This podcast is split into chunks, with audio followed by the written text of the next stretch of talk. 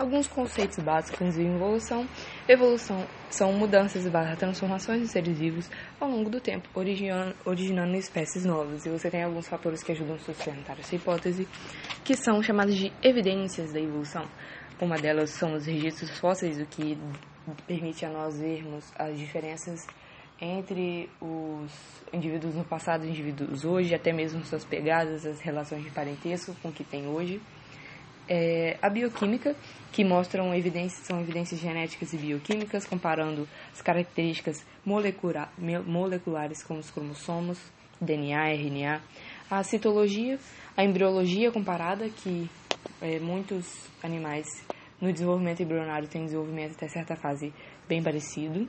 E órgãos vestigiais, que são estruturas que vieram dos nossos ancestrais, que tem, por exemplo, em outros mamíferos, mas que a gente não usa, não tem função hoje no corpo, no nosso corpo.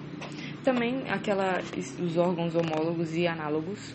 Homólogos são aqueles que têm a mesma origem embriológica, mas que têm com ou sem a mesma função, então mesma origem, com função ou não diferentes.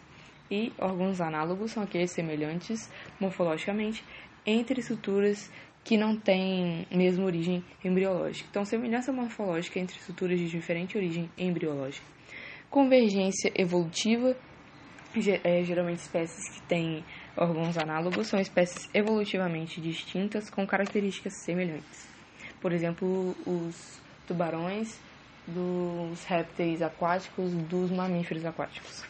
E Irradiação adaptativa é aquele mesmo ancestral que sofreu diferentes processos de especiação.